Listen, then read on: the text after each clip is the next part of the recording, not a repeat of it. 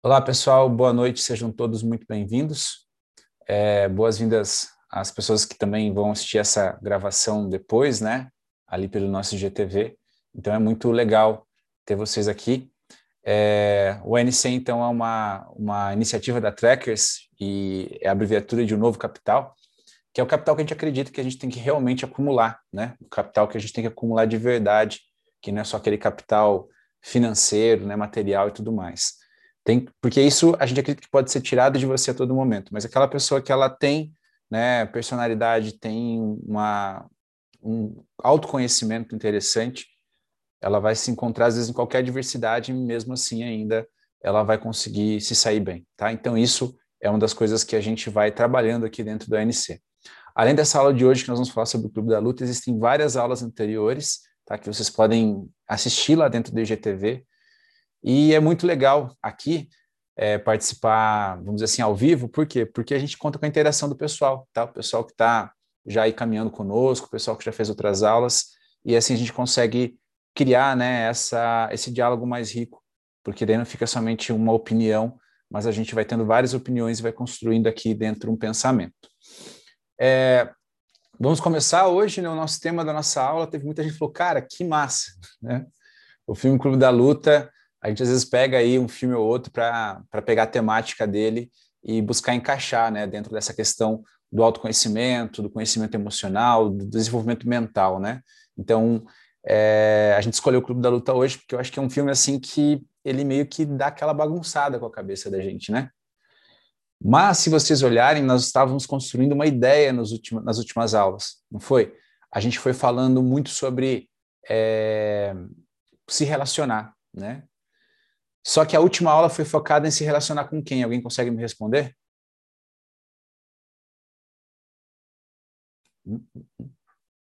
A última aula, o foco da comunicação era se comunicar com a gente mesmo.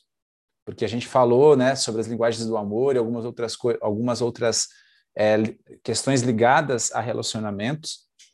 E aí todo mundo achou assim que tinha que ser muito bonzinho, e eu trouxe então uma visão na última aula que não, a gente também tem que garantir né, as nossas necessidades e nos colocar como prioridade acima dos outros, né? Mas como nós fazemos isso? Será que é de uma maneira egoísta ou simplesmente de uma maneira mais consciente? Então isso é, um, é uma das coisas que a gente busca na última aula.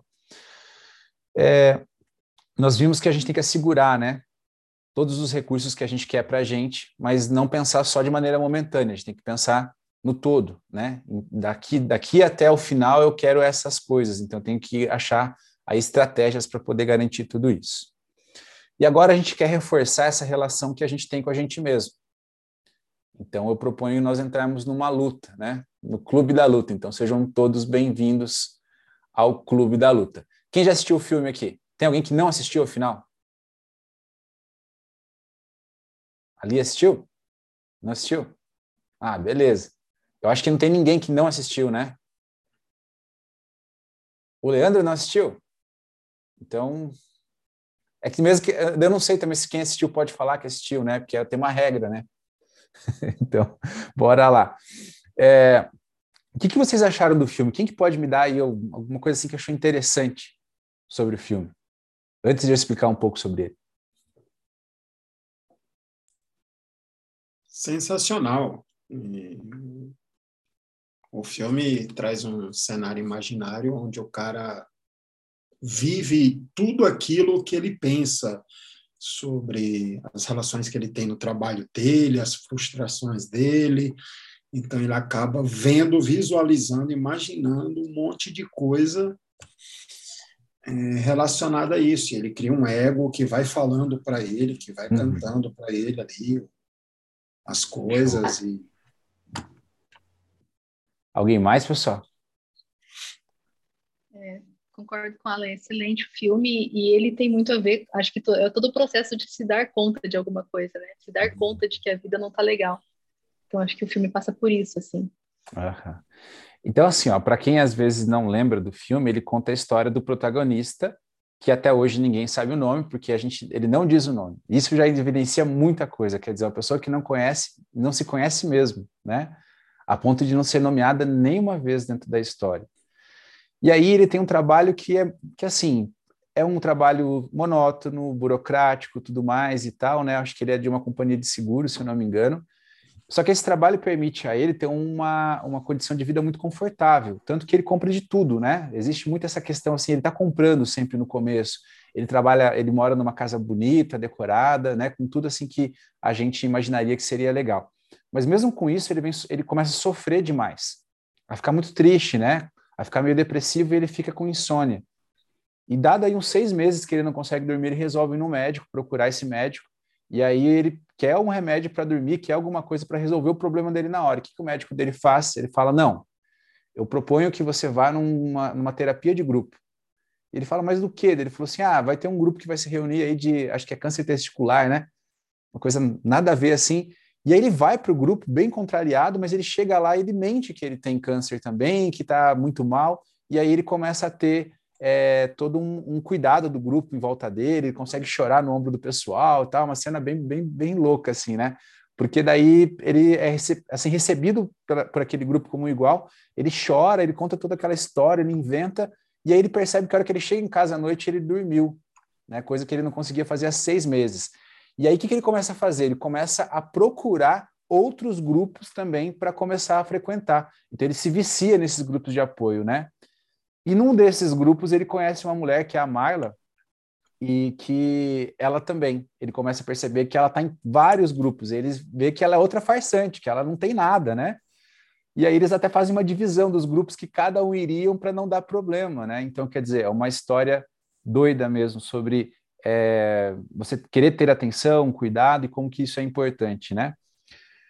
Um dia, né, no meio dessa loucura, ele entra no avião e aí ele conhece um cara o Tyler, né? Que é totalmente oposto a ele, porque o Tyler ele tem uma vida assim que, que, que, que o protagonista, né?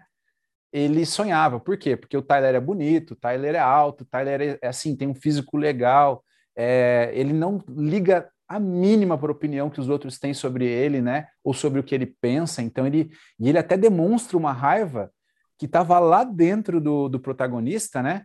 Em que ele não tinha coragem de dizer para ele que ele tinha raiva, né? Do sistema, é, das coisas como elas eram, dos bancos e tudo mais. E o Tyler já chega exatamente falando desse assunto para ele. Quer dizer, tudo que é muito importante para ele, mas ele não conseguia dizer para ele mesmo, o Tyler traz para a vida dele. Né? Chega um momento do filme em que o protagonista perde a casa dele lá, né, num, numa coisa que acontece no filme. E aí, o que, que acaba acontecendo? Ele se tornou melhor amigo do Tyler, né? Eles estão fazendo tudo meio junto, eles têm diálogos longos e tudo mais e tal, e ele vai morar com o Tyler. Agora a casa dele já não é mais aquela casa bonita, a casa do Tyler é um casarão abandonado e tudo mais, né?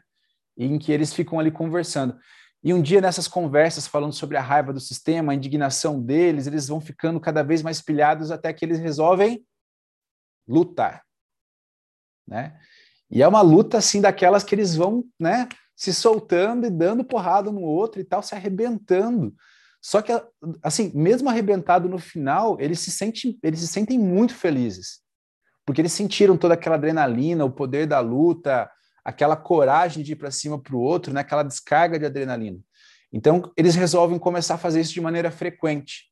E, de repente, aparece um outro cara na porta deles e eles chamam o cara para dentro e eles começam a lutar. Né? Então, isso é muito doido. É muito legal mesmo, porque vão surgindo várias pessoas e aquela ideia ela vai tomando um corpo muito maior até que eles chegam no projeto Caos, né? Que era uma iniciativa de é, tentar acabar com o sistema ou minar o sistema, né? Explodindo aí alguns lugares e tal. Então eles vão criando vários gestos de vandalismo no meio do filme e tudo mais e tal. Mas aí tem uma coisa que acontece no final do filme que é muito bacana, né?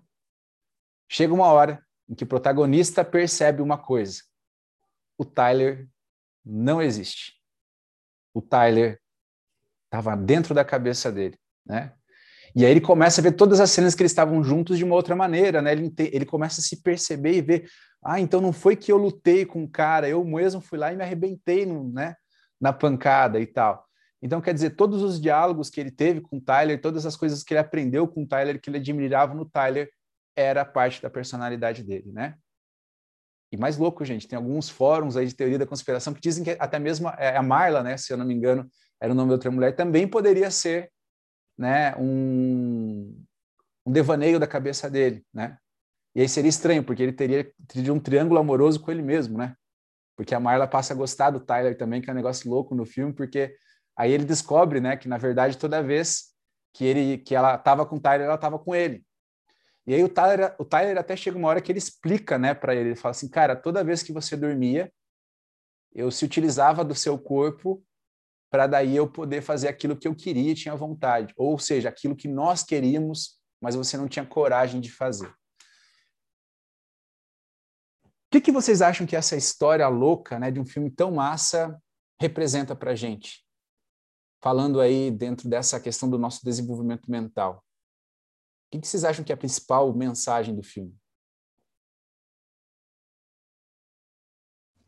Que às vezes aquilo que a gente mais admira ou busca lá fora está dentro da gente mesmo, né? A gente só não consegue extravasar da forma certa ou, ou assumir aquilo de alguma forma. Exato. Quem mais, pessoal? E é para todos temos vários personagens. Você já trabalhou isso numa aula. Eu acho que o interessante é ter um, um equilíbrio entre as nossas diversas personagens, diversas personas, assim.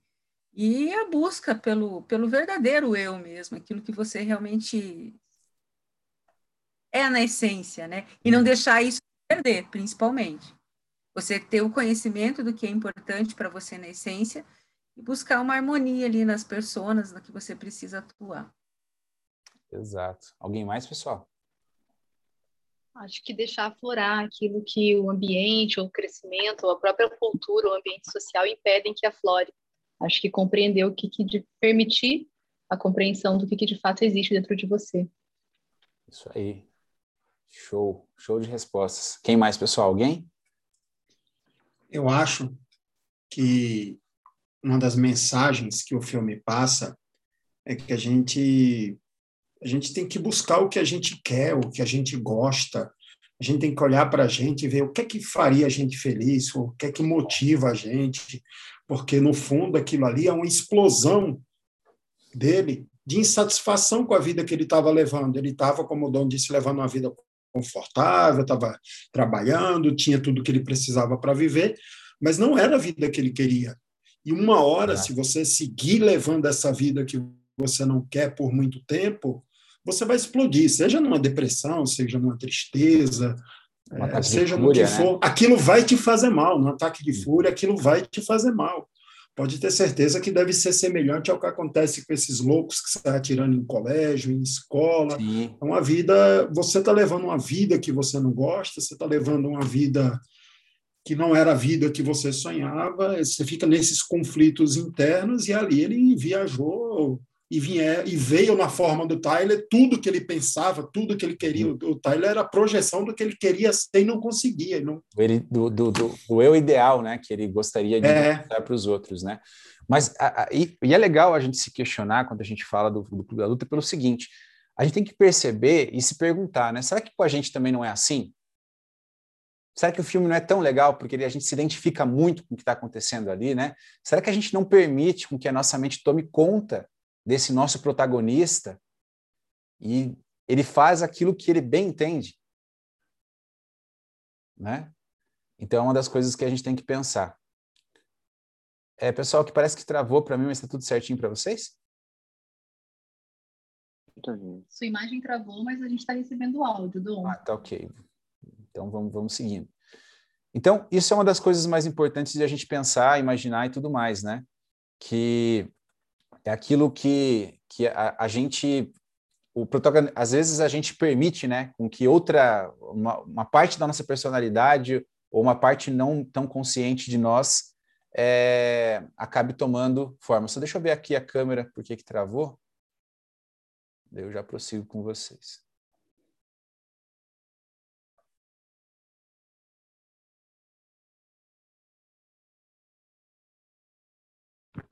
Ah, enquanto isso eu vou falar também. Vai falando a impressão aí, que eu tive, é, a impressão que eu tive em relação ao filme foi que o próprio personagem não sabia realmente o que, que ele queria de fato, ou quem ele era. Ele tinha uma vida, só que ele não se reconhecia naquilo.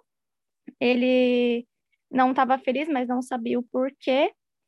E quando ele viajou na mente dele, foi um momento que ele realmente pôde se descobrir como pessoa e descobrir o que, que ele gostaria de fazer, o que, que ele gostaria de ser.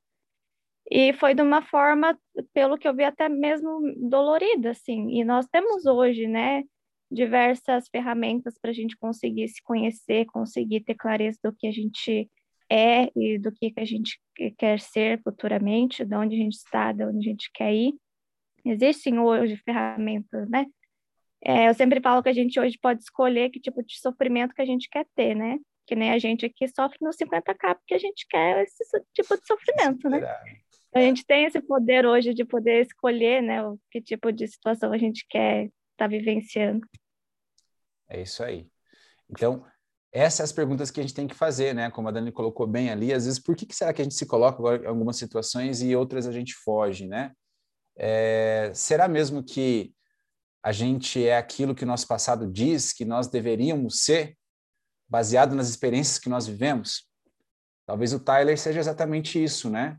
É, a gente às vezes não está totalmente consciente, a gente está às vezes num estado de torpor na vida assim tão grande, né? De você estar tá ali é, quase numa letargia assim, e aí de repente alguma coisa acontece e te tira daquele estado, né? E aí você acaba reagindo.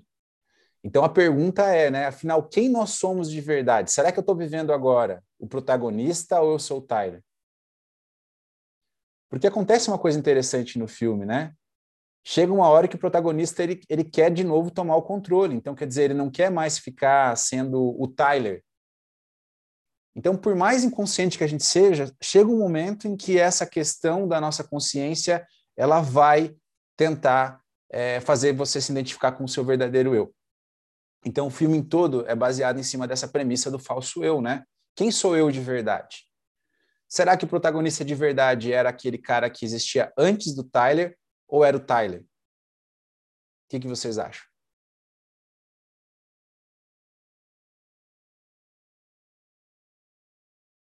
Ficou difícil?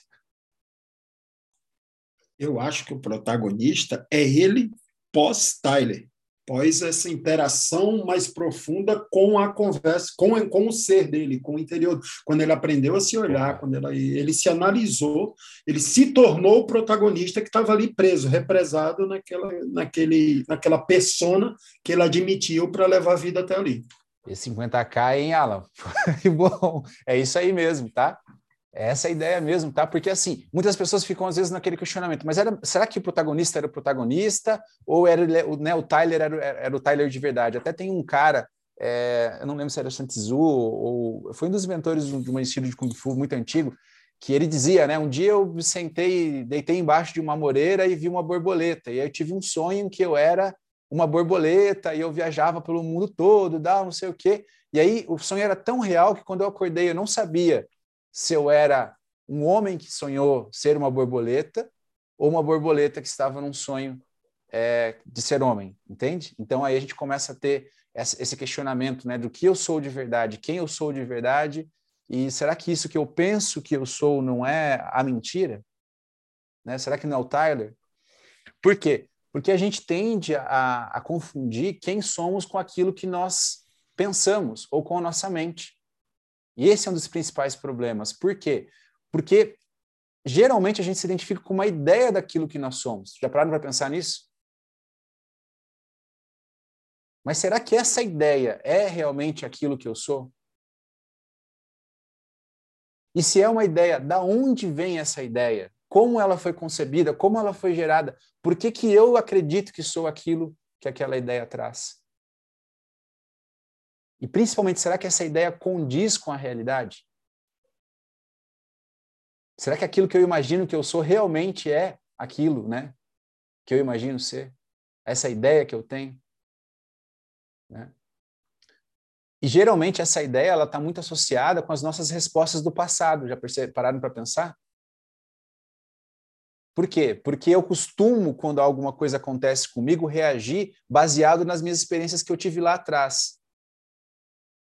Só que nem sempre eu tive a maturidade, a clareza da situação que eu tenho nesse momento atual. Então, acho que esse é um dos grandes desafios, né? E geralmente tem uma coisa que, que eu tenho percebido cada vez mais: a gente se liga à história triste que o nosso passado conta da gente mesmo. Se eu perguntar do 50k para vocês, vocês vão ter uma história triste para me contar, não vão? Mas, claro, às vezes essa história traz superação. Eu, quando vou falar das montanhas que eu passei, tem montanhas que eu passei sem nenhum problema. Trilhas que eu passei sem nenhum problema. Mas eu vou lembrar daquelas que me trouxeram um pouco de sofrimento, né? Por quê? Porque ali tem superação. Tem coisas que eu quero contar para o outro para poder compartilhar, né? Porque aquilo faz parte de mim e me identifica como alguém que venceu e conquistou, né? Então percebam como que é interessante isso, né? Existia uma outra história muito antiga que eu acho que está assim, bem interligada com o que a gente vê no, no, Clube da Luta, que é o mito da caverna. Vocês devem com certeza conhecer, né? Estamos falando aí de 500 anos antes de Cristo, né? Que Sócrates dizia, então, que né, haviam pessoas numa caverna sempre olhando para o fundo dela, e lá fora, né, é, tinha uma fogueira, e conforme as pessoas iam passando entre a entrada da caverna e a fogueira, né, essas pessoas não conseguiam olhar para a saída da caverna, né? Elas viam sombras no fundo da caverna.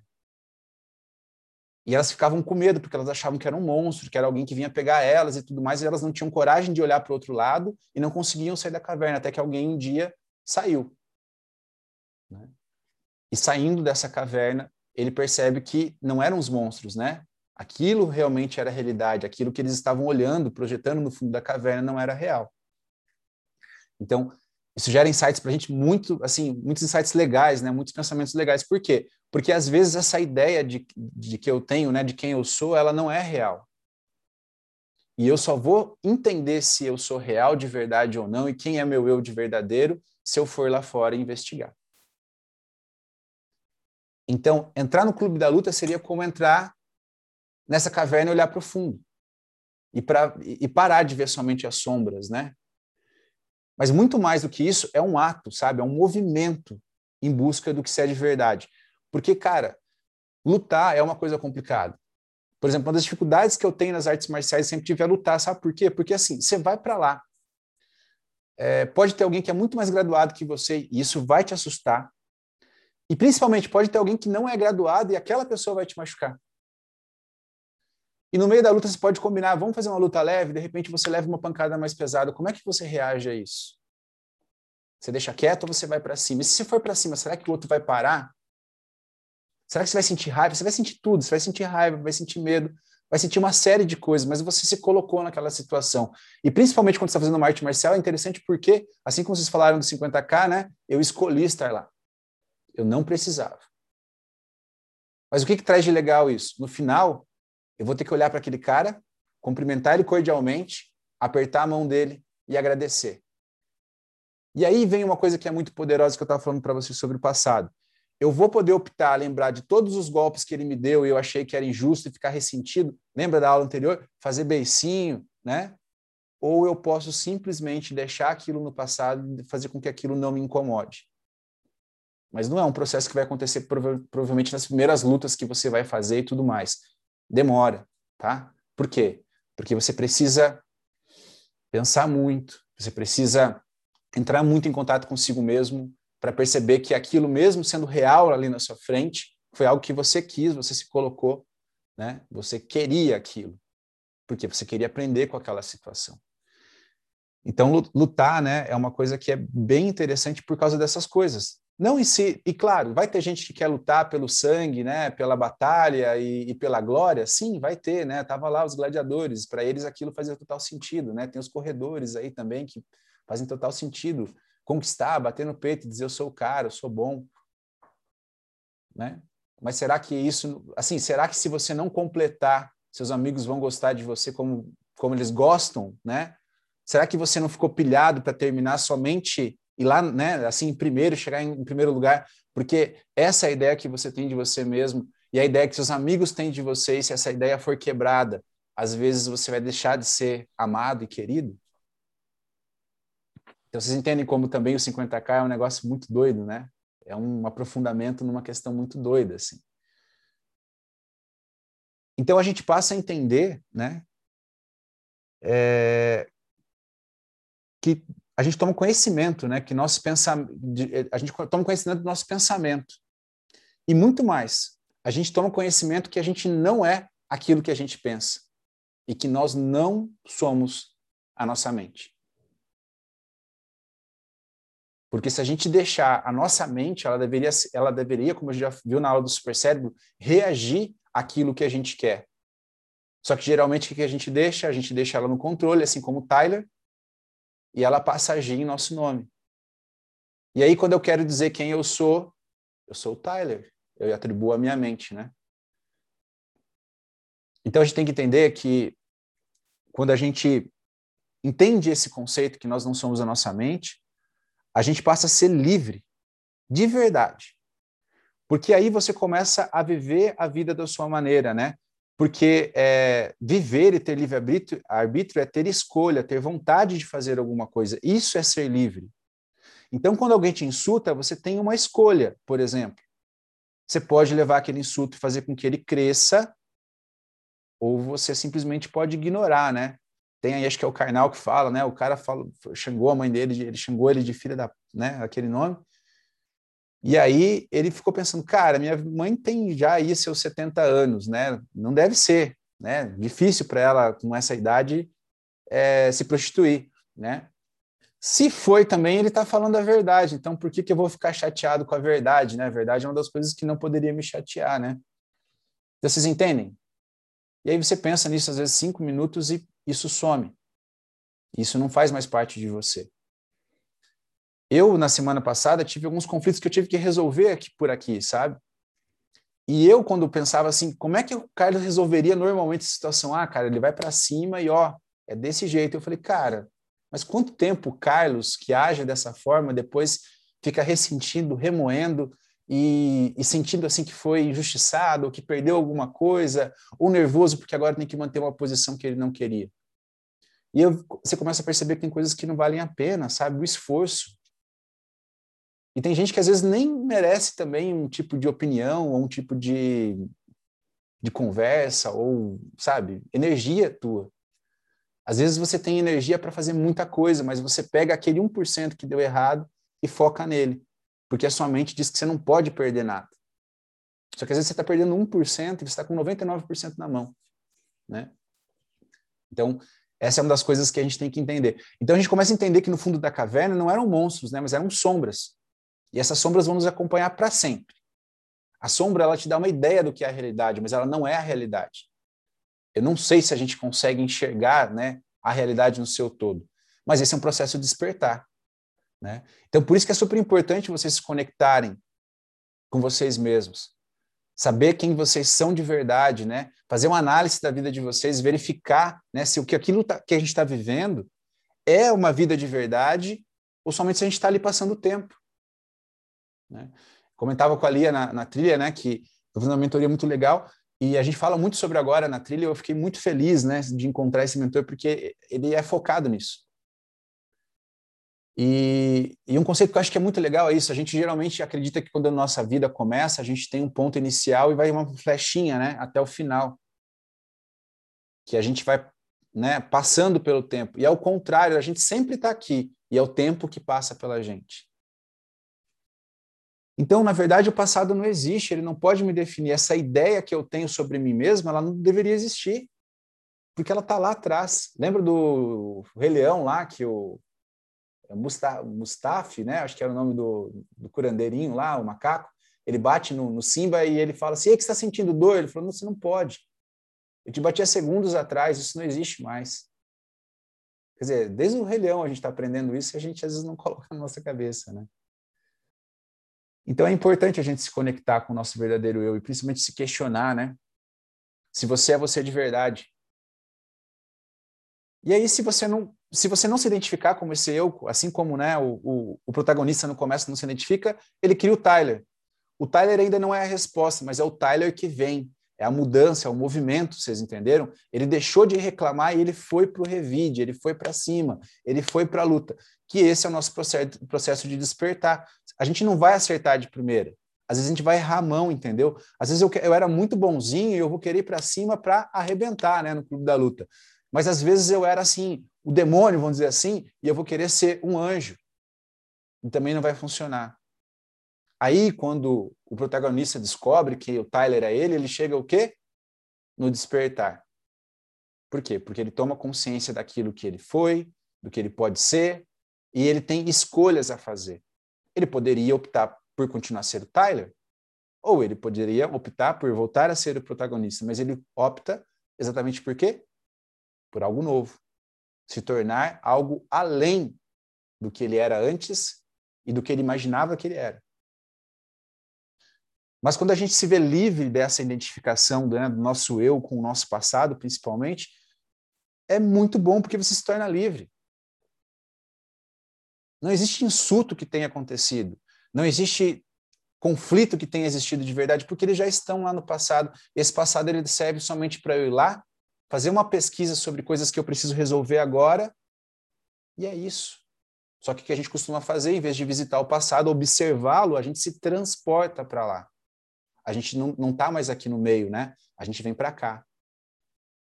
E às vezes a gente ainda quer fazer o quê? Eu quero viver aqui e quero controlar algo que está aqui, que é o meu futuro. Aí o negócio desanda todo, né? Porque você nunca está centrado aqui no meio, você está indo para lá e para cá. Então, quem é de você de verdade? Né? A ideia que você tinha de quem você era, né? Para suas respostas, experiências vividas, ou é a expectativa de quem você vai ser lá no futuro? Vocês entendem como isso é perigoso? Quer dizer, você não está nem você não tá em lugar nenhum, você não está no lugar que você deveria estar, que é aqui. E é uma coisa que eu faço, eh, faço essa pergunta algumas vezes na trilha quando a gente está lá no meio. Pensa agora, né, nesse momento, qual é o seu principal e maior problema?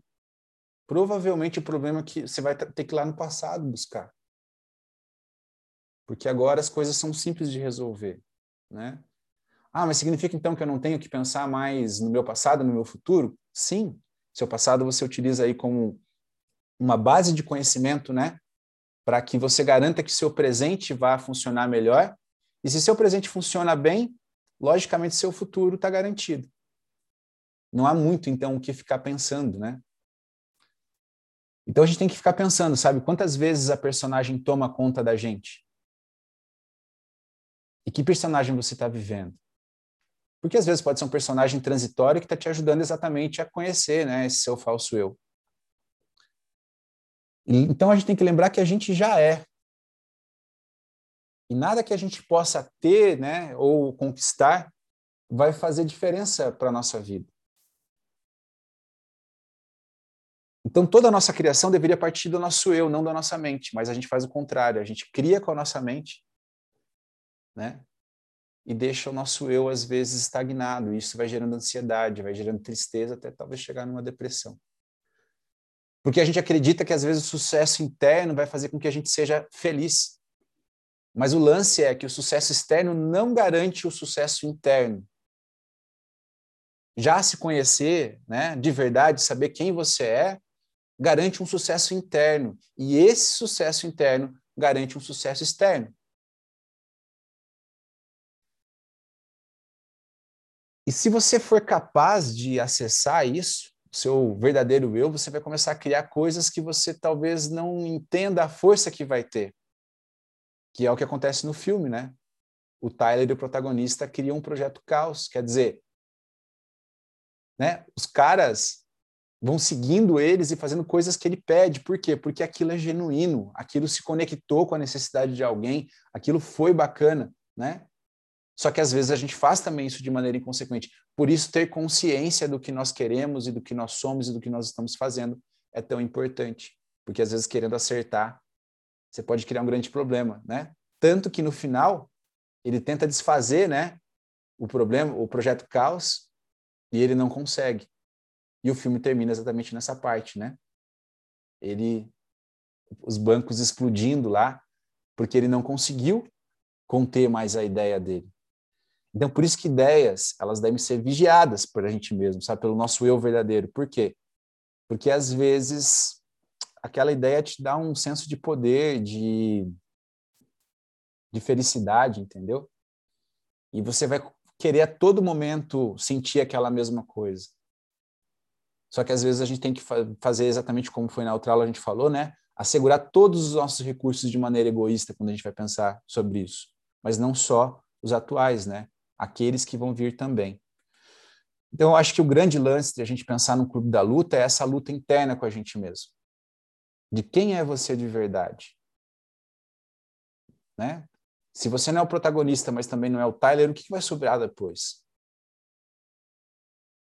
E quanto tempo eu vou querer viver nessa fantasia, nessa, nessa identificação com a minha mente e vou perder às vezes aí porque eu não quero né, entender quem eu sou.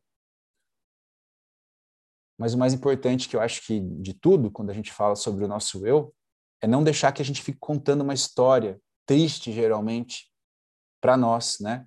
Até ontem a gente estava tá, lendo com a Ana e era exatamente isso, né? O mais importante além das histórias que a gente conta, né, que os outros contam da gente, é a história que a gente conta para nós de nós mesmos. De como nós nos portamos, porque isso se torna aquilo que a gente acredita ser e se torna, de certa maneira, a nossa realidade ou a nossa grande ilusão. Né? Então precisamos entender isso daí. E o Clube da Luta é algo que nos ajuda. Né? porque lá é físico, você precisa tomar uma decisão, porque se você não tomar uma decisão, você vai levar, né? Já em outros aspectos da vida a gente consegue conter ou às vezes até mesmo é, não fazer com que aquele embate seja naquele momento, né? Mas na luta não. Depois que você começou a lutar, você tem que ir. Então, será que todos estamos dispostos a entrar nessa luta? E aí, o que, que vocês acham? A Regiane está falando ali sobre o. Tem algumas coisas no chat que eu vou ler. A Regiane comentou ali sobre, né, você trabalha um problema do passado, mas você bate de frente com ele e não consegue deixar para trás porque ninguém acredita na sua história. Mas aí que tá, quando é genuíno, ninguém precisa acreditar. É como o Tyler, você não tá ligando muito, entendeu? E depois que o Tyler vai embora, você tá ligando menos ainda. Porque você não precisa ficar contando história para ninguém, você tem que ser a sua história, você tem que viver na sua essência. Porque é mais ou menos assim, eu até publiquei uma frase que eu achei bem bacana aí no, no Instagram, que era isso, né? Será que você viveu os últimos cinco anos ou você viveu o último, né, um ano cinco vezes?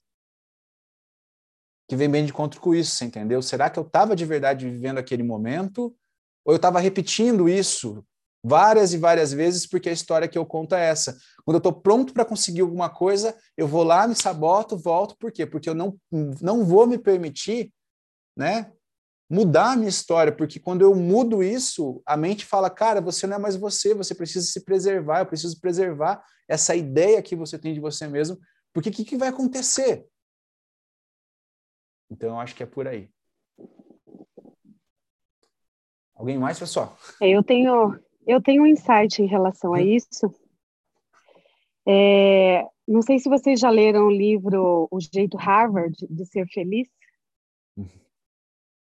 Interessante. E ele fala um pouco, é, ele fala um pouco sobre isso. Na verdade, ninguém precisa saber da sua história triste, né? Porque quem tem que lidar com ela é você mesmo, né? Isso. O que, que a, a, a sua história vai definir? Então, o caminho que ela vai tomar, é, quem decide é você, mas isso é uma luta. Então, eu sempre achei que a luta do filme, né, uhum. era uma grande metáfora em como você vai lidar isso. com as suas cicatrizes, né? Você vai transformar isso em algo ruim e vai cair na, né, na depressão, como você disse, na tristeza e vai estagnar no mesmo lugar, ou você vai trazer trazer isso como uma grande transformação, entrar em contato com o que foi é, o que aconteceu de bom e de ruim na sua vida uhum. e é, é, usar ela de catapulta, né, para trazer é, para fora o que você realmente quer ser, é, se você quer crescer, se você quer sair do buraco, você quer ser alguém, né? Quem é o, o, o alguém que você quer ser? Mas essa luta é muito difícil, né?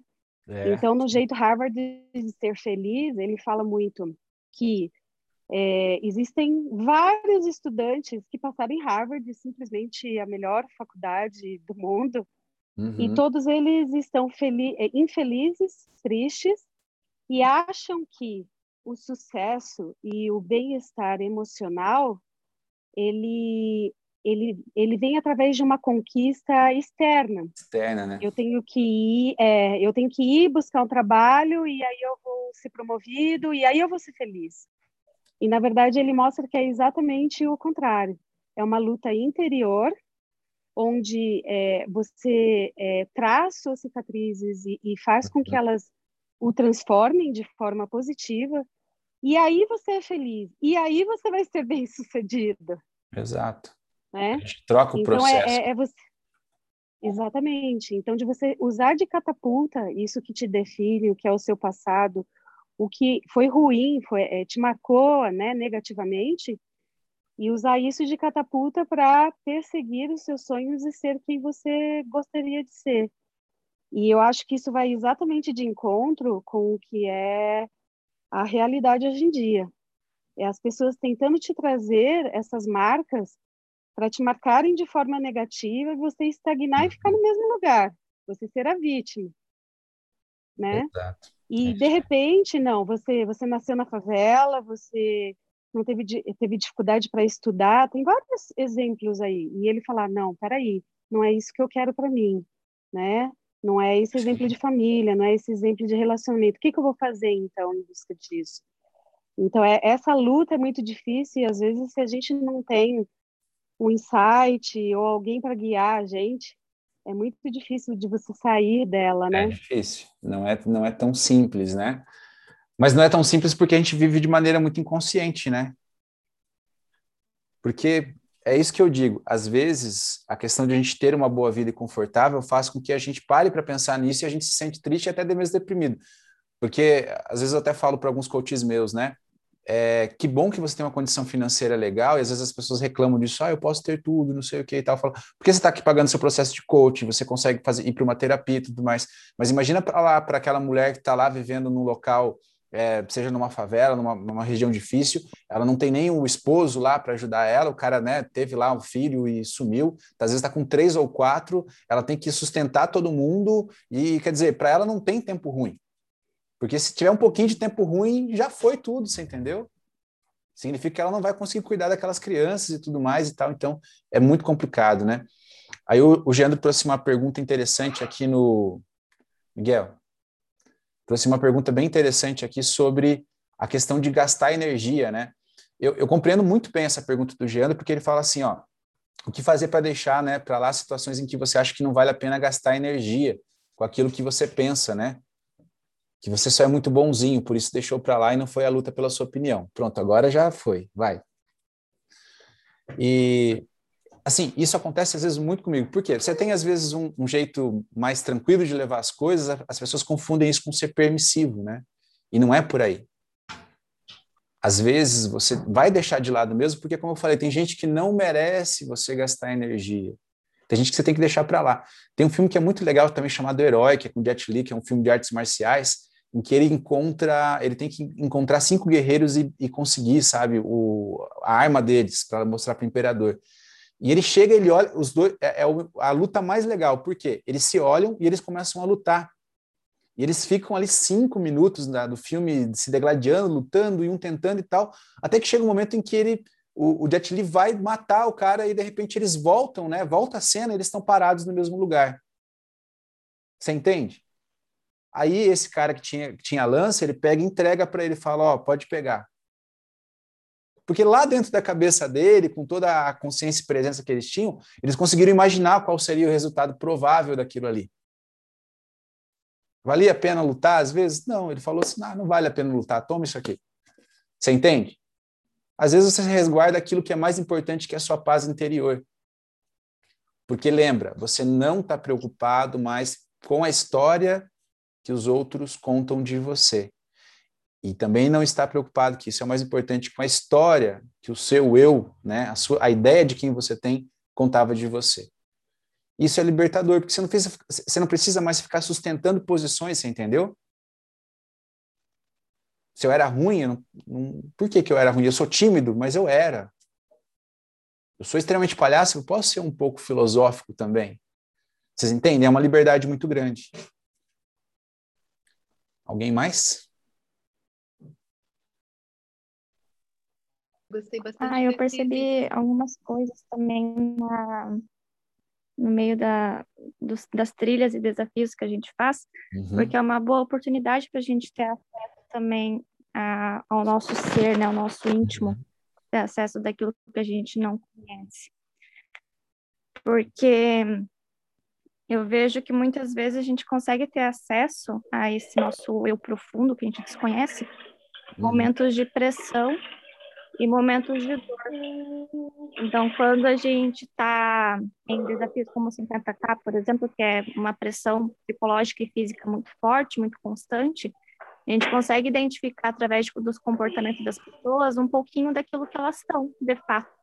Isso trouxe bastante percepções é, ao meu respeito, mesmo coisas que eu percebi de mim mesma, que eu pensei, ah, eu posso melhorar esse tipo de comportamento, porque nós estamos vivendo sob pressão, né? Então, o que, que eu posso melhorar, o que, dá para transformar, o que, que dá para mudar esses comportamentos, né? É isso aí, Dani. E, e quanto mais pressão a gente sofre, às vezes mais rápido fica para a gente tomar conhecimento.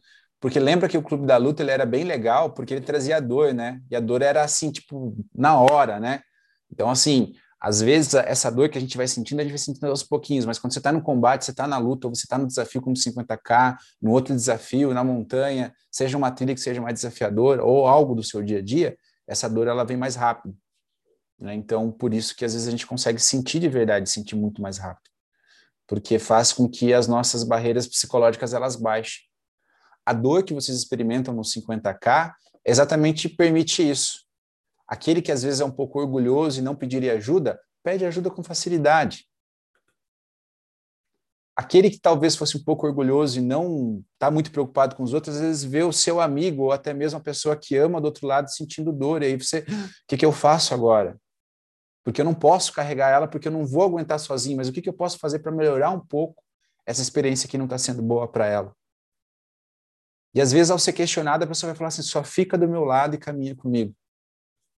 Aí você percebe que às vezes, né, o seu maior gesto é o gesto mais simples que você poderia fazer para aquela pessoa. Então isso que é o interessante, né? Por isso que o clube da luta é... Pode falar. Nessas questões tipo 50k também, a gente percebe que aquele amigo que foi com você para que veio você veio contigo de outro lugar para fazer o desafio, quando aperta para você, muitos deles continuam, né? Fala assim, cada um com seus problemas, agora aqui é cada um por si, né? Tem as duas situações. Tem aquela é. da pessoa que se desabrocha em misericórdia pelo do lado, Sim. e tem aquela que se fecha e fala assim, não, eu vou, cada um por si, né? Mas sabe o que eu acho que é bacana? Lembra que eu falo que a gente sempre vai ter um ego para alimentar, né? E hoje eu vi o pessoal falando, eles é, chegaram lá, né? O, o Rafael e o Iago, eles são militares, eles se propuseram ajudar. E daí eu falei, cara, eu não sei só, o que, que vocês gostariam fazer? Cara, a gente pode ir no fast, na retaguarda mesmo, vai ficar lá no fundão, até o final, cara. Se for andar devagar, se for andar rápido, a gente vai ficar lá.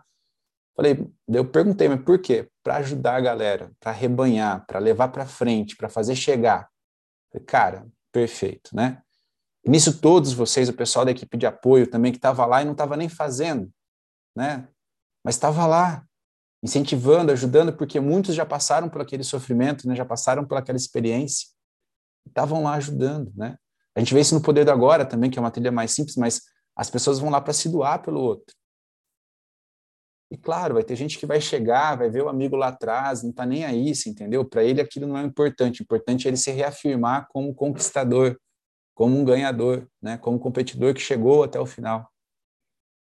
Então, eu fico feliz de vocês entenderem que o Clube da Luta, ninguém está lutando por um título, ninguém está lutando por um cinturão, né? Mas é de estar tá ali, presente, firme e forte, né? Quando for necessário. Alguém mais, pessoal?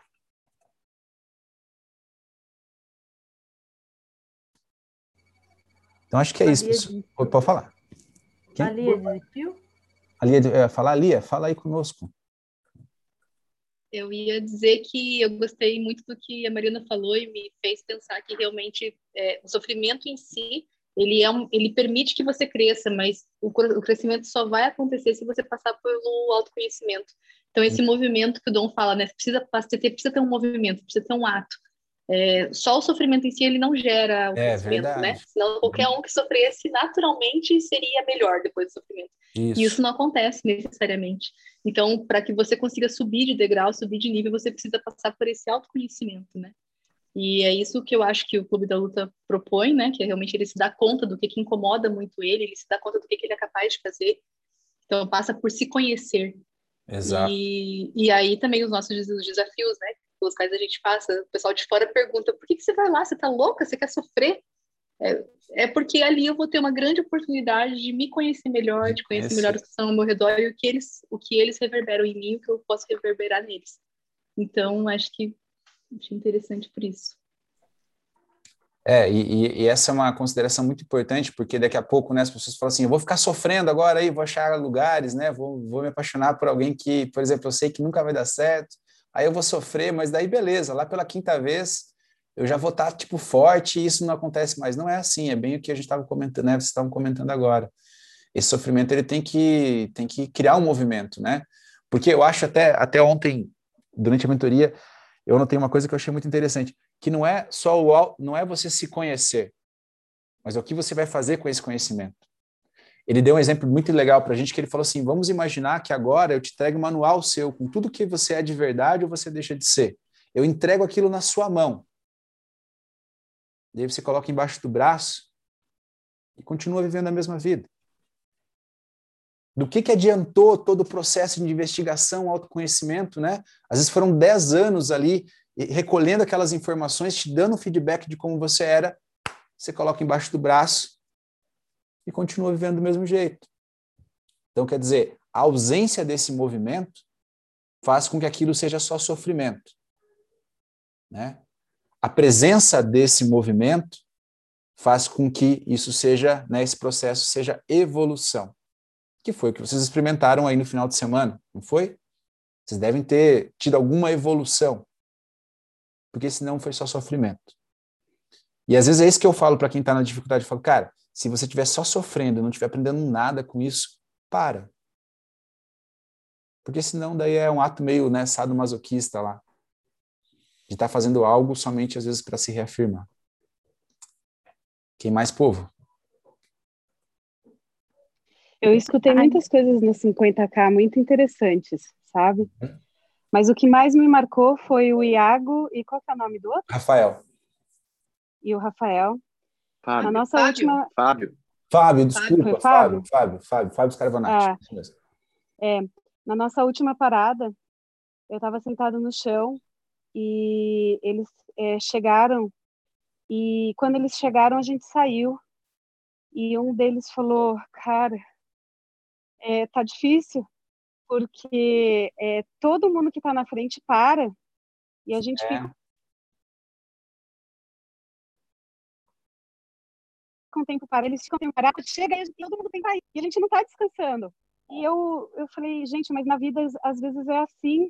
Uhum. Então, peraí, o que será que eu tenho que fazer para contemplar a pessoa que vem lá atrás e que está tendo mais dificuldade É, é, contemplar ela com descanso também, sabe? Aí eu achei espetacular, porque eu terminei o 50K com vários pequenos é, detecções, sabe? Esses pequenos insights. Eu falo que são as pequenas metáforas da vida isso. e que trazem um baita de conhecimento para gente e que se reflete em muitos acontecimentos é, rotineiros e cotidianos da vida, né? É, Então, é, todo mundo me pergunta como é que foi o 50K, esperando que eu conte da onde saiu, onde que a gente foi. E é o que aconteceu aqui dentro, né? qual- É, mas para mim, meus áudios são áudios de 10 minutos contando sobre o meu autoconhecimento, sobre tudo de espiritual que eu agreguei no 50K. E eu imagino que todo mundo deve olhar para mim e falar: Meu Deus, Que quem é essa pessoa? Mas eu acho, é como você disse, fazer o 50K para quê? Para machucar seus pés, ganhar umas bolhas e dizer que você tem 50 quilômetros? Para quê? Né? Não, tem que ter algo mais nisso, né? Tem que ter algo mais. Isso é muito importante. Mas é isso, gente. Tentem, tentem buscar durante a semana quem vocês realmente são. Façam essa pergunta, tá? E geralmente, quando vocês fizerem, a mente de vocês vai ter um sistema ali de segurança, tá? Tem que debugar mesmo, tá? Tem que ir lá com a lupinha e procurar no código de vocês se é aquele código que é verdadeiro ou se é um código que estava lá e vocês foram reaproveitando porque, ah, tô com preguiça de olhar o que é, né? Então era isso, pessoal. Assim, ó, eu tenho duas novidades aqui para mostrar para vocês. Primeiro, né? Eu só estava me pedindo muito. Primeiro aqui, ó, camiseta preta chegou. E aí, de tantas meninas pedirem, né? A Ana não aguentava mais. A camiseta rosa também chegou, tá? É só daí falar comigo depois. E aqui no chat eu estou colocando o link daquele pequeno curso que a gente ia fazer sobre aquele encontro que a gente ia fazer sobre as personalidades, tá? Os perfis comportamentais e também descobrir a sua linguagem do amor. Então eu passei ali um link do Eventbrite mesmo. E então dei uma olhada lá sobre isso. Vai ser uma sexta-feira, sem ser nessa sexta-feira, na outra, tá ok? É, acredito que vai começar às 8, deve ir até umas 22, em que a gente vai, para quem às vezes nunca fez, né, a gente vai traçar o perfil comportamental, a dominância cerebral e também qual é a sua linguagem do amor, tá? E com isso acredito que é um bom pontapé, é um start bacana para vocês começarem a pensar em outras questões também que envolvem aí a história de vocês, tá bom? Então, obrigado mesmo aí pela, pelo tempo, né, por, é, pelos insights fantásticos. Parabéns aí para quem terminou 50K, porque eu sei o quanto é desafiador, né? E o quanto principalmente também nos enriquece. Vocês vão perceber que a partir de agora a luta vai ser diferente, tá? Por quê? Porque às vezes agora vocês vão vocês estão assim, podendo aguentar mais porrada, vocês entenderam? Porque quando a vida vir dar porrada, você fala, epa, calma, já passei por coisas difíceis. E naquele momento eu não né, morri, não esmoreci. E não vai ser agora que isso vai acontecer. Ok? E o mais importante é isso. A gente não fala do Clube da Luta, por quê? Tem gente que nem entende se a gente falar. Porque o Clube da Luta é para quem está desperto. Beleza? Bora lá, resistência. Até mais. Tchau. É, boa semana. Boa semana para todos.